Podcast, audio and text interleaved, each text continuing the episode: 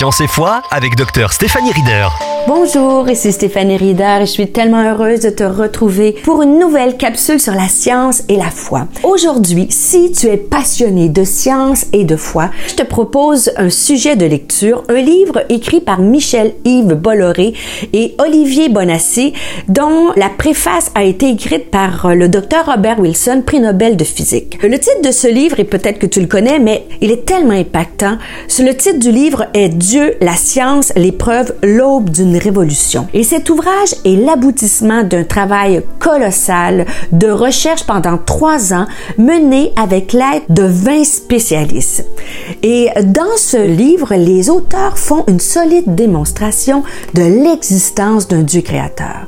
Dieu, la science, l'épreuve, dresse un pont entre deux perspectives qui pendant longtemps étaient en apparence opposées. Cet ouvrage fait la démonstration que la pensée antinomique du savoir et du croire, encore largement répandue au 21e siècle, relève du préjugé du cliché. Ce livre met en lumière de façon remarquable et rigoureuse comment les plus récentes avancées scientifiques pointent vers un Dieu créateur admirablement bien documenté, l'ouvrage nous fait aussi découvrir de nombreux scientifiques, parmi les plus célèbres, qui promulguaient une harmonie et une osmose dynamique entre leur découverte et l'idée d'un créateur à l'origine de toute chose.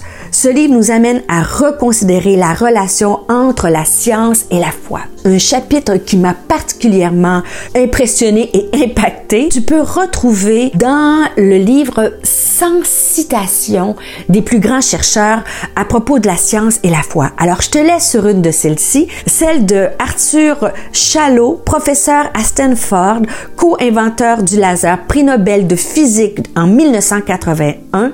Dr. A écrit le monde est tellement merveilleux que je ne peux pas imaginer qu'il soit arrivé par hasard. Alors, bonne lecture! Pour aller plus loin, visitez stéphaniereader.com.